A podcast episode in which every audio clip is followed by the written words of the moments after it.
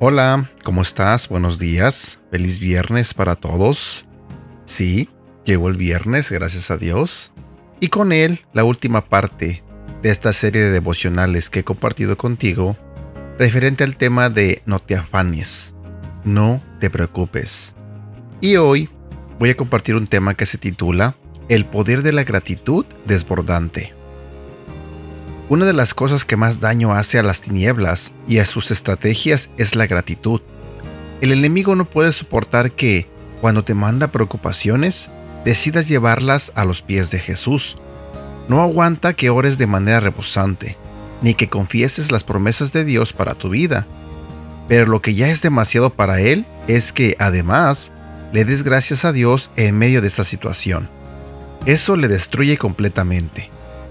Según su lógica, deberías sentirte abatido por las preocupaciones, débil, confundido, temeroso, angustiado, pero nunca agradecido. Yo no sé tú, pero a mí me encanta romperle los esquemas al enemigo y desconcertarle. De hecho, eso me da aún más ganas de darle gracias a Dios en estas situaciones.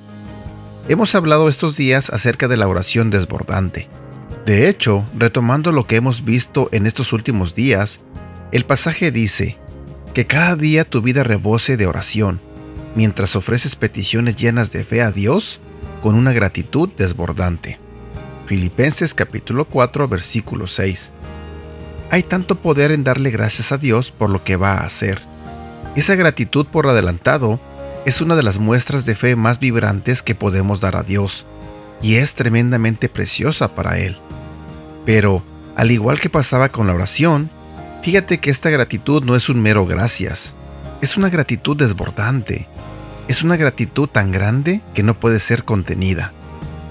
Así que el día de hoy, por último te digo que, donde la gratitud desborda, la preocupación no tiene cabida. Deja que la gratitud fluya a borbotones de tu corazón en este día, mientras confiesas las promesas de Dios para tu vida y te agarras a Él por medio de la fe. Empieza a darle gracias por fe a Dios por lo que va a hacer en esta situación, mientras dejas que su gozo te inunde. Versículo para recordar. Filipenses capítulo 4 versículo 6. No se preocupen por nada. En cambio, oren por todo.